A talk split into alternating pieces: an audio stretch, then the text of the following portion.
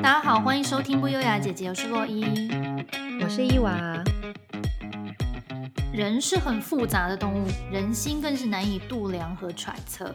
今天这一集，我们想讨论一个比较哲学性的话题，想问大家一个假设性的问题：假如有一天你看到你的好朋友时运不济，虽然很努力，可是总是找不到好工作，这个时候呢，你的内心不由自主同情对方，不但鼓励他，甚至还帮他介绍工作。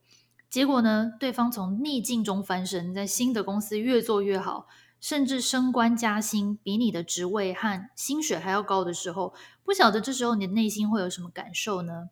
下面就请伊娃分享一段故事给大家听听看。好的，这个故事呢是芥川龙之介一九一六年的作品，短篇故事的名称叫做《鼻子》。这个故事一开始呢，它是讲述一个老僧人，就是一个老和尚，他叫内功。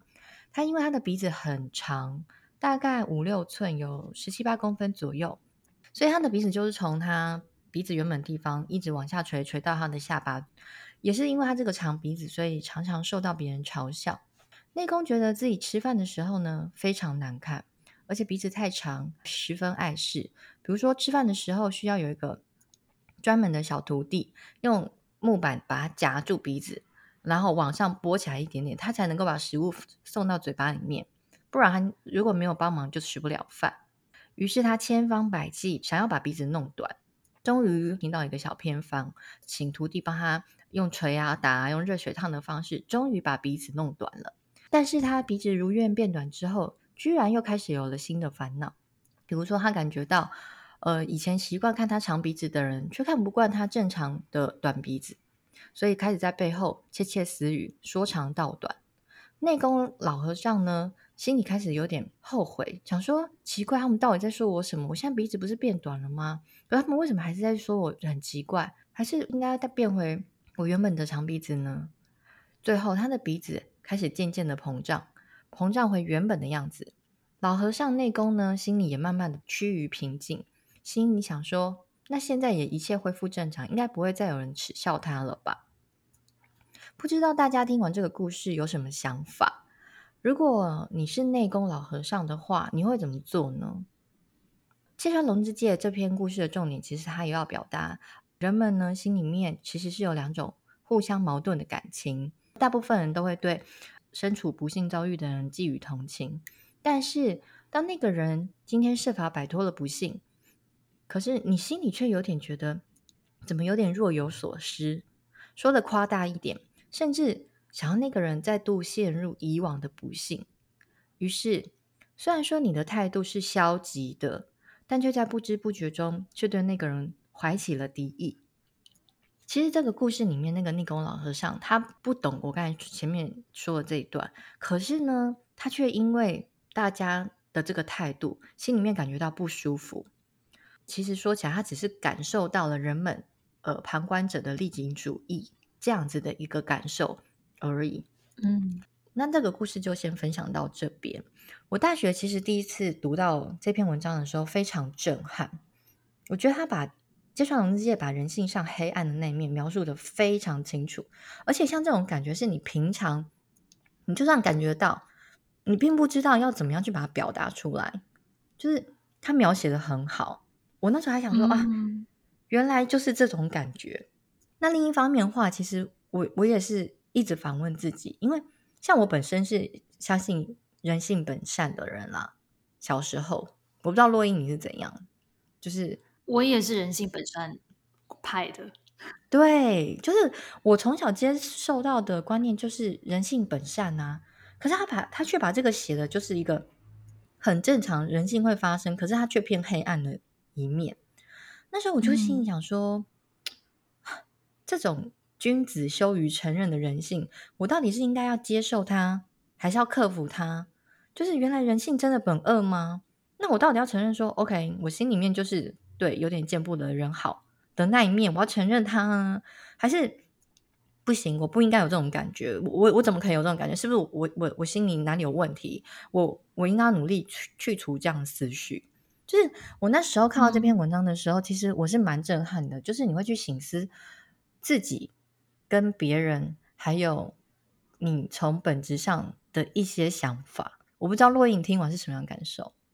我觉得这个故事令我想起有一个我之前有关注的 YouTuber，他就是一个白富美。嗯然后就是很有气质，嗯，呃，她的一切就是很像一个公主一般的存在，然后身材非常的瘦，嗯、就是一个仙女，嗯，长得也蛮漂亮的，然后又白，就像我刚刚说白富美，所以她家境也很好，然后自己一个人住豪宅这样子，嗯，但是她有一个唯一在外形上比较大的缺点，就是她牙齿非常的乱，然后呢，哦、所以以前对对，所以以前她就是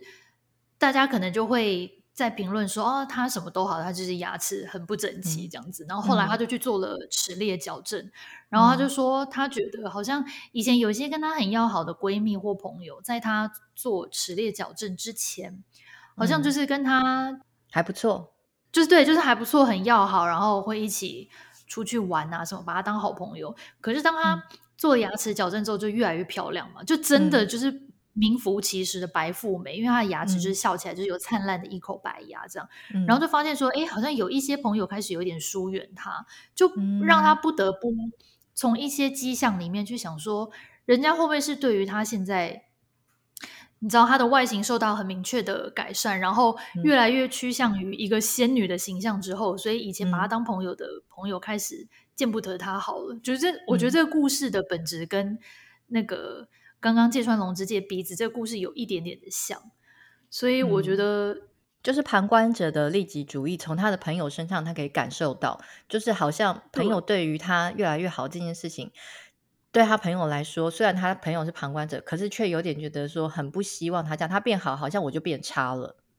对，没错，没错，就是你刚刚说的这种感觉。那你在现实生活中有遇到这种状况吗？你是？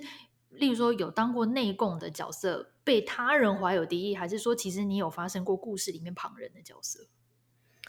呃，其实一开始我看完这个故事的时候，其实我是比较着重在旁观者的利己主义这件事情，我比较没有着重在内供，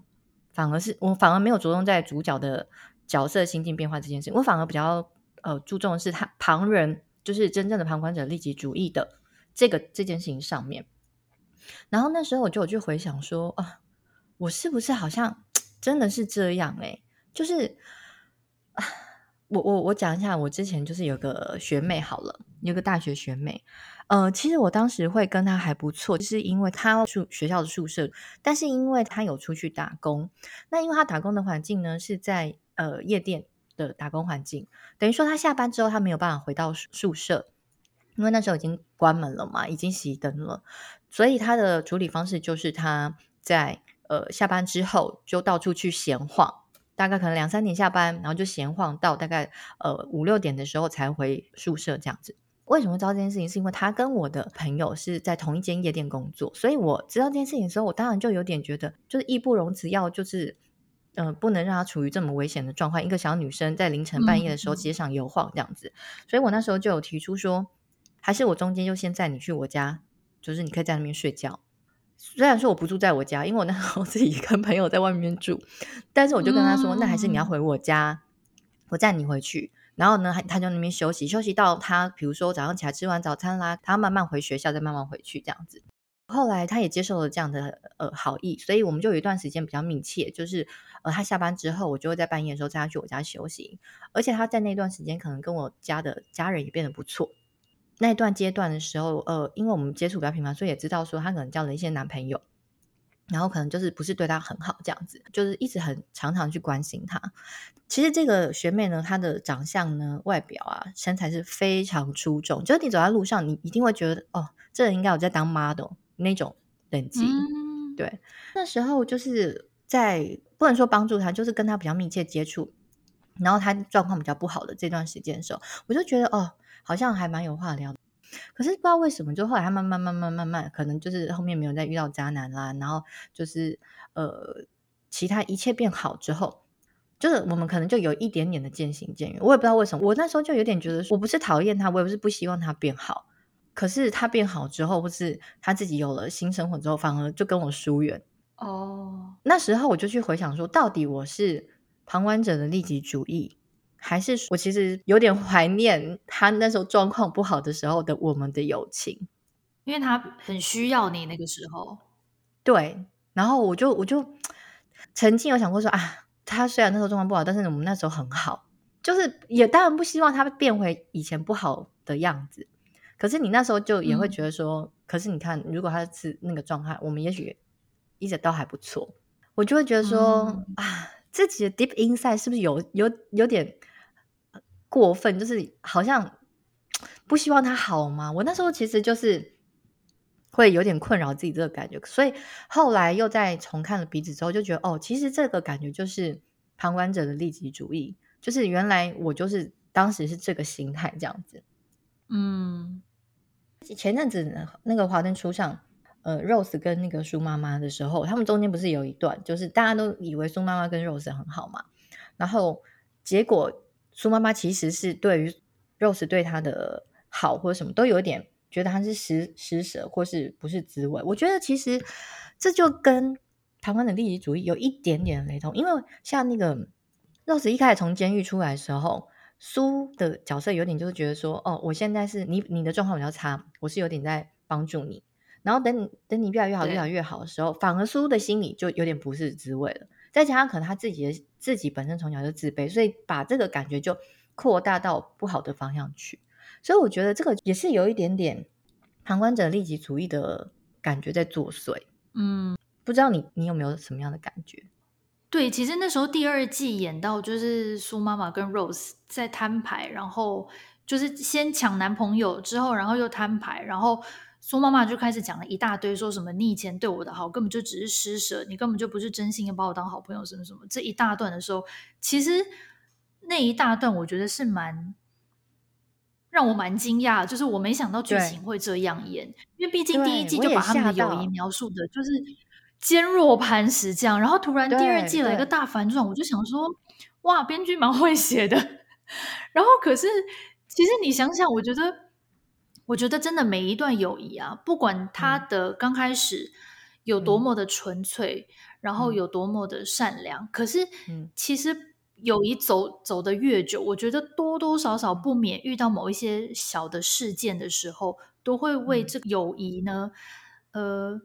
严重的话可能蒙上阴影，那可能微小的话就是留下一点疙瘩。嗯、但是我觉得，这个编剧这样写还蛮符合其实人跟人之间的友谊的。不管他是旁观者的利己主义也好，或者是说他真的就是呃一个自卑的人的心态去看为他付出的朋友，但是由于他的自卑心理呢，嗯、让他把别人的善意扭曲了也好，嗯、就是这种很多不同的。解读和不同的想法，我觉得是蛮值得大家去讨论的。我那时候就是看到这一段的时候，我就觉得哈，原来就是表面上看起来的好，居然蕴藏了这么大的压抑。就是这几年来，他对 Rose 对他苏妈妈的好，他居然是这样看待他。我那时候就是真的觉得说，哇，编剧真的 很厉害，把人性这些东西也是像芥川龙之介一样用。不同的方式把它表达的很清楚，嗯，而且我觉得你“压抑”这个词用的很好。我觉得“压抑”来形容苏妈妈真的是完美。嗯、我觉得她的一生真的就是活得很压抑，真的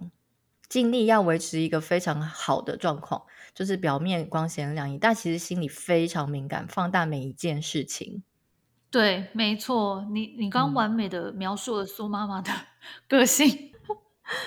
然后我就也联想到另外一个意大利作家的作品，叫做《那不勒斯故事四部曲》。嗯、那顾名思义的话，就总共有四本书。嗯、这四本书在讲两个女人之间从她们六岁认识开始，然后长达六十年的友谊，就是、嗯、呃，从他小学到国中、高中，然后一个人结婚，另外一个人去念大学，等等等，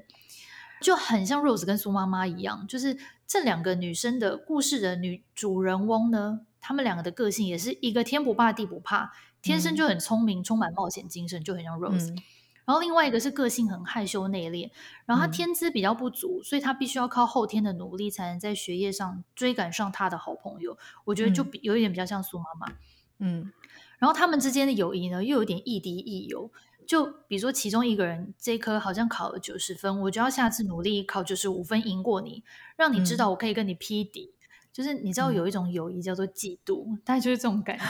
然后他们从小就是在内心互相竞争，可是、嗯、然后都不讲出来哦，表面上大家都很和睦这样，嗯、然后内心互相竞争，嗯、可是重要的时刻又会意气相挺。嗯，例如说有个男生就欺负艾琳娜，艾琳娜就是那个害羞的女主角，嗯、然后呢，这个时候呢，莉拉就是那个比较有冒险精神的那个女生，比较勇敢的，她就会跳出来帮她教训对方，然后她还拿刀子抵着那个男生的脖子，等等等。嗯。但是呢，当莉拉发现艾琳娜竟然可以继续升学念国中，她可以去学希腊文、嗯、学拉丁文的时候，嗯、那因为莉拉的家庭不允许她继续读书，所以她的内心极不是滋味，然后她就偷偷去图书馆借书，然后她还她就要抢先在艾琳娜之前学，把希腊文跟拉丁文学好，而且甚至还学的比艾琳娜快。然后更妙的是，艾琳娜发现她好朋友在背着她偷偷借书嘛，然后她当时其实内心很生气，可是呢，嗯、她没有讲任何的话。同时，这件事情也激发了她，让她想要在学校更努力学习。嗯、所以有一点像是，呃，莉拉的进步促使艾琳娜不得不跟着进步，不然她就会退后。所以某一方面来说，也是因为莉拉，艾琳娜才能有她后来的这些成就。她像她就是不断的升学，然后在学校里面。老师都很称赞他，然后他很多写的、嗯、就是分数拿很高的作业，其实都是莉拉帮他一起想、嗯、一起写的。嗯，但但是呢，这两个人其中一个人过得不好的时候呢，另外一个人一方面同情他，可是内心又有点微小的开心，就觉得说，哦，哦，原来你也没有过得想象中那么好嘛。然后你知道读这个故事的时候，尤其是第一本。一开始的时候，我觉得这两个人好幼稚。我想说你们几岁啊？不过人家的确才幼稚园，呃，对不起，的确才国小，所以他们的确，对，的确很幼稚。然后我就觉得说，有什么好比的？嗯，但是呢，其实越看到后面，我觉得像我现在看第二本了嘛，嗯、我就觉得开始蛮敬佩他们的友谊。因为他们的故事背景是二次世界大战后的意大利一个很贫穷的那不勒斯小镇，嗯、那所以当时的女人是有很多的言不由衷啊，身不由己，然后很努力想要摆脱自己注定贫穷的命运，然后想办法要成为或者找到一个父母可以接受自己也不讨厌的出路。那这两个人长大之后发展几乎是完全不一样，可是我觉得从故事里面看得出来，他们的内心其实是很羡慕对方。那这种感觉我觉得很微妙，就是我一方面嫉妒你，我一方面又羡慕你，一方面希望你过得好，但是一方面等到你过得不好的时候，我又有一点微小的确信，这样子。我不晓得大家有没有这种经历，可以留言跟我们分享。啊，其实我觉得啊，你刚才讲那个啊，让我想到一个部分，就是我小的时候啊，就是听到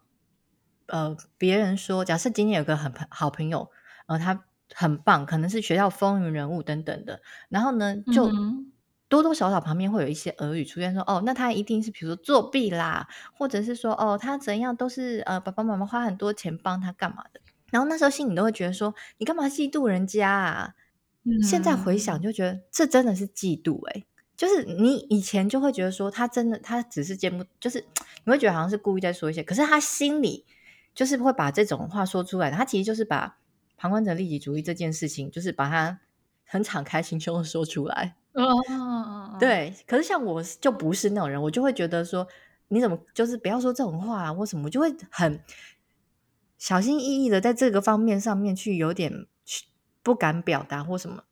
但是其实现在我回来看，嗯、我也不知道，就是勇于表达这种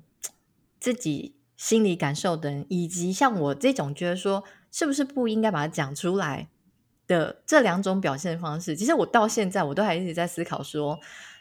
嗯，也没有对错，但是就是哪样的方式是比较符合我的本心。Oh, OK，我懂你的意思。那绕回来说，你刚才说的那个故事，就是我小时候的话，其实很羡慕那种相爱相杀的友情，我就觉得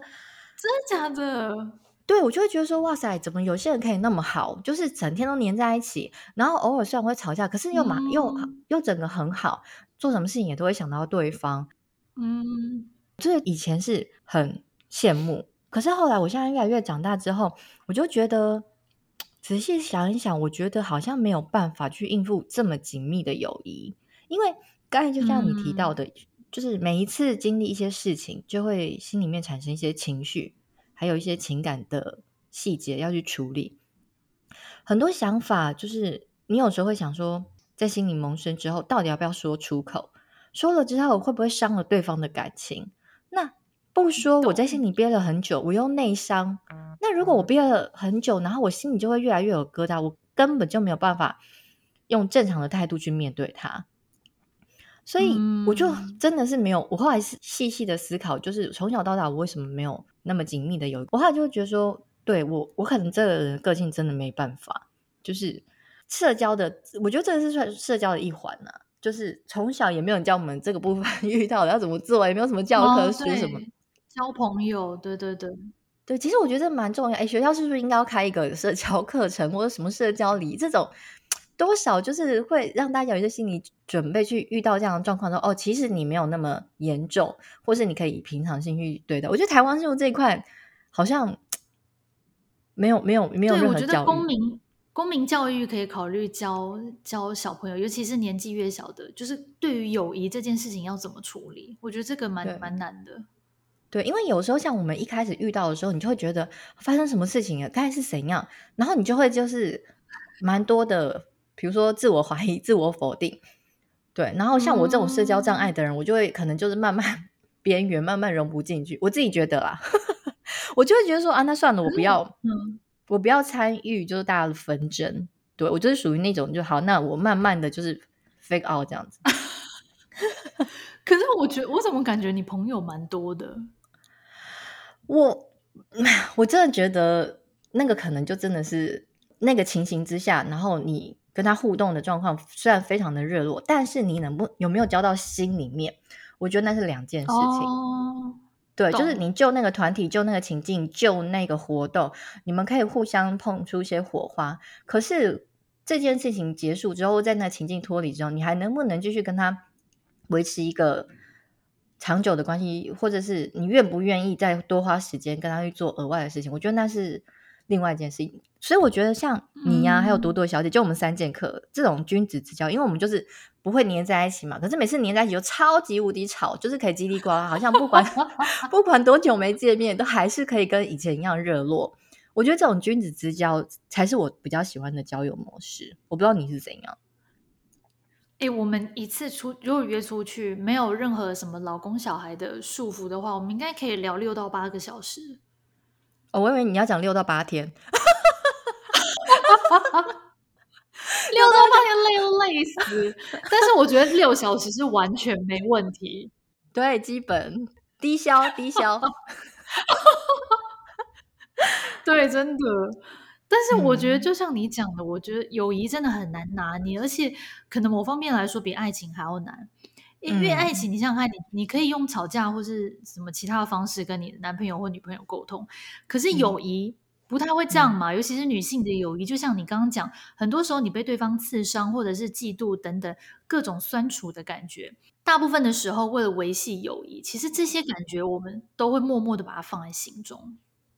哎、欸，可是你看，像那个《华灯初上》里面的苏妈妈跟那个 Rose，他们就是可以大吵架，可是也可以和好、欸。哎。我我我发现身边很多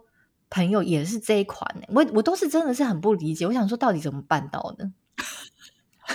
大吵架和好，我觉得我我本身也是没有遇过。哎，可是没有啊！第二季里面他们大吵架之后更没和好，苏妈妈就死了啊。年轻的时候，我说年你说他们小时候，高中的时候，在在河堤边，对对对，然后互相推打那时候，我 我身边也是蛮多人这样的，然后气对方气得要死，然后后来说好啊好啊，来抱一个。真的是真实上演，我觉得他那个 演的真非常写实哎。哎，我真的也听很多人说什么好的朋友就是怎么吵架都吵不散，但是我说真的，我真的没有遇过我自己身上啊，我没有遇过那种大吵架之后然后还可以和好如初的朋友，所以我我也蛮好奇要怎么办到。我们三剑客也有吵过架，但是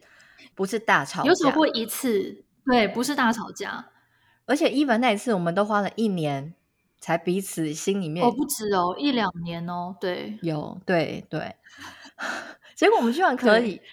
对，对，但是我觉得啦，我觉得现在回想，就是当时让我们吵架的原因，诶，也许我们之后可以开一集来聊这个。但是我觉得当时我们吵架的原因，嗯、其实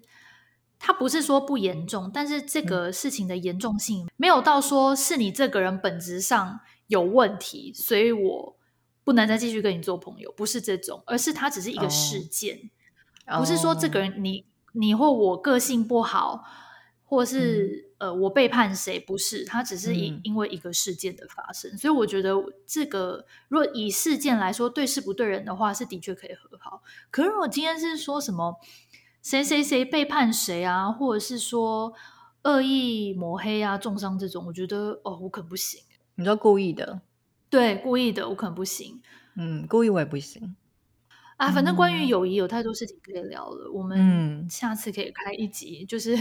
专门来聊友谊。不过延伸我们刚刚前面讲的内容啊，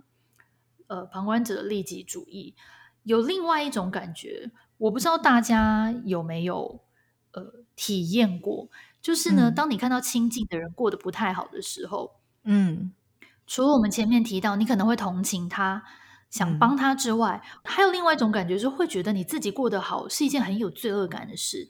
例如说，你的父母，或是你的兄弟姐妹，或是你很要好的朋友，嗯、他的呃经济状况可能没有那么好，可能他必须要錙铢比较，赚的钱要省着花。嗯、可是呢，你可以同时吃好用好，买名牌，嗯、然后呢，烦恼一些比较风花雪月、不食人间烟火的事，例如说。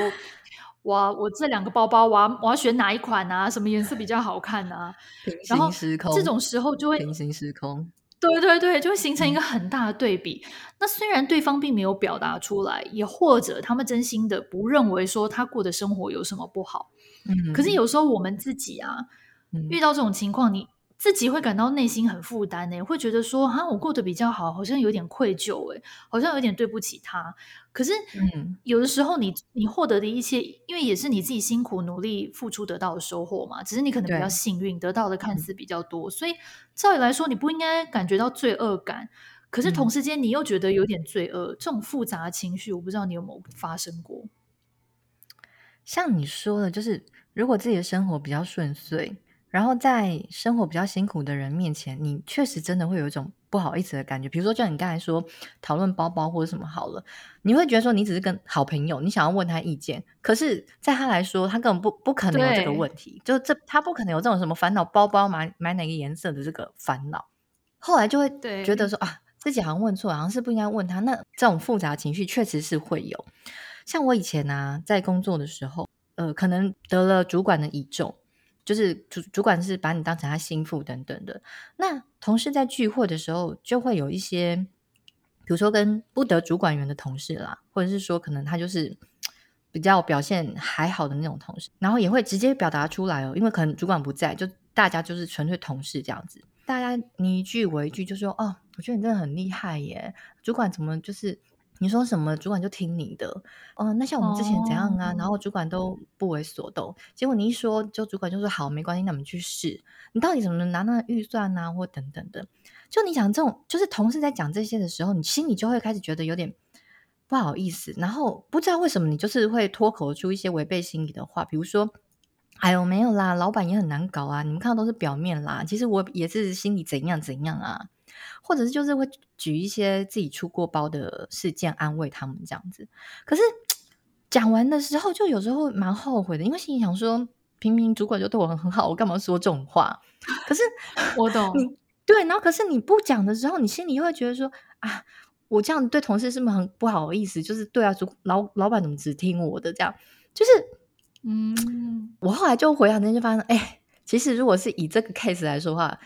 我就变成那个刚才提到那芥川龙之介鼻子里面那个老和尚，那个内功，就是我太 care 别人了，对，然后反而去影响我自己的做法。就像那个老和尚，我明明就是想要一生的愿望，就是想要把我的鼻子变短，好不容易变短了，嗯、我却因为别人的态度去改变我原本最想要做的事情，只求了一个就是真的表面看起来的 peace，就是对融入，只求融入这个群体，对。我懂，大家应该都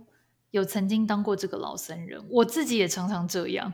真的、哦，就。是觉得说，对啊，嗯、就是有时候你真的是会觉得，为了想要融入群体而做一些违心之论。嗯哼，我觉得就然后像你刚刚讲公司的故事也是，就是常常这种事情就会导致让你自己觉得更对不起别人，然后明明不是你的错，可是旁人却因此对你的态度有所改变。然后大家原本都是好同事，但是你被提拔，老板重用你之后，同事反而开始排挤你，或甚至在背后讲你的坏话等等，这种情形真的都层出不穷。所以这也就是为什么我们今天会想要讨论这个主题，就是旁观者的利己主义，以及我们把它拉开来说，在这个社会上常常发生的一些呃人心之间的变化。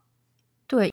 我延伸一下刚才那个事件，我后来就去事后回想，如果遇到同事这样子说。你跟主管的时候，到底我应该要怎样回才是最正确的？是我要怎样不受到别人的影响，然后还是遵从自己觉得相信的价值观？可是我觉得好难哦，因为比如说，难不成因为其实我说实在话，就有些比较不得那个主管员的，或者是他们就是比较没有，其实他们就是真的没有认真在做事情，或者他们就真的没有那么积极。嗯对，有一些确实是他自己本身条件，可能他就是说话比较不讨人喜欢，那就另当别论。可是有些真的就是他们就是没有很认真的做好该做的事情。可是这种时候，他那边说啊，很羡慕你好棒哦啊，那个怎么拿到？难不成你要一本正经的跟他讲说，因为你就是上次那个预算没做好，所以老板心里对你有芥蒂嘛？然后我就说你就是报表每次都出错，那你就做好，老板就喜欢你。我我难道说场面就瞬间冷掉吗？对，降到冰点。对，我真的不知道要怎么，就是我后来就是思考，对，我不想做内功老和尚，我不会想要受到大家的影响。可是那我又该怎么做呢？观众朋友们，就是伊娃对这个部分就是一直很困扰，请观众们、那听众们给我们一些意见，就是遇到这样的状况，你是怎么做？或者是你也跟伊娃一样，就是也是不知如何是好，或者是你就是内功老和尚，你也是都会。就是求一个 表面上的 peaceful 这样子。哎、欸，你知道吗？你这个故事令我想起刘嘉玲的故事。怎么了？以下我要分享的这个故事呢，是她接受访问的时候自己讲的。大家如果有兴趣的话、嗯、，YouTube 上都找得到。就是呢，呃，当年他好像十五岁的时候，就想要进香港的演员训练班嘛。然后，但是。嗯他当时广东话不好，因为他是上海人，他那时候才刚移民到香港，嗯、所以呢，他们当时这个演员训练班的，就是总指挥的一个导一个老师，我有点忘记那个老师的名字，我们就暂且称呼他为老师。那这个老师就说：“哦，我觉得你很有潜力，我们也很喜欢你，可是你的广东话不行，我希望你今年回去努力的练，明年再来。”后来呢，就到了明年了。明年他果然还是去了。这时候主持人就问他说：“哦，所以你广东话练好了？”然后刘嘉玲说：“没有，我广东话还是奇烂无比。”他说：“但是我不管，我就是要去。”嗯，主持这个演员训练班的老师就说：“啊，你广东话还是不行。”他说：“这样子好了，你去参加选美，我保证你可以进到什么，吧前五还是多少，可能有一些内定的名单这样子，前三名不一定，可是我可以保证你进前五。那到时候你就可以签给我们演员训练班这样。”他就刘嘉玲就坚决不要，他说不要，我现在就是要加入演员训练班，你就是要让我进去。他就是一个很坚定的人，小小年纪。嗯、然后后来这个老师就妥协了，嗯、后来呢就真的让他进了演员训练班，然后每天就去上课。然后当时他的同学有吴君如和曾华倩。然后呢，嗯、后来吴君如也有讲过这个故事，他说当时在演员训练班呢，大家所有的人都知道这个老师最喜欢的就是刘嘉玲，然后他每天会带刘嘉玲出去吃点心。嗯然后就是可能吃点心的时候，我不晓得他有没有顺便教刘嘉玲，比如说唱歌还是演戏，这个我不知道。但反正每天呢，下课他就带刘嘉玲出去玩。然后所有的女同学，可能包含吴君如啊、曾华倩啊，还有其他当时在上课的人，都会在后面窃窃私语，或甚至在刘嘉玲面前说：“你看呐，老师就是喜欢你啊，他每天就是偏心你，他每天都是带你出去。”那我要讲的这个故事呢，就是呼应到我们刚刚说的。如果是我们，如果是伊娃跟洛伊的话，我们可能就会自己主动跟老师说：“嗯，老师，那个不好意思，今天下课我没办法跟你出去了。嗯，我我家里有事。哦、其实家里根本没事，很少跟老师见面，以凭就是大家的窃窃私语。”对，只是为了堵大家的嘴，我觉得这是百分之一百我会做的事情。嗯、可是刘嘉玲完全没有，嗯，他完他都知道人家在背后或在甚至在他面前怎么讲他，嗯、那种可能会甚至有点嫉妒，包含仇视他，然后包含不爽他、轻视他各种各种情绪，他不管，嗯、他就是每天还是跟老师出去，嗯、所以我觉得他非常了不起，很清楚自己要什么。对，就世界上真的也是有这种人，就是他不为别人的闲言闲语，他自己就是、嗯、他有他的目标，他就是朝那个目标走，所以我觉得他蛮厉害的。我们今天就是呼吁大家都朝刘嘉玲前进。好，那今天的节目就到这边喽。我们这一集呢聊的比较哲学，不晓得大家对这样子的主题有什么想法？如果呢你有任何的见解或心得，以及其他想要听的主题，都欢迎来 FB 和 IG 私讯或留言跟我们分享。那如果你喜欢我们的频道，就请持续收听，我们每周二更新新的内容。那就下次见喽，拜拜！下次见，拜拜。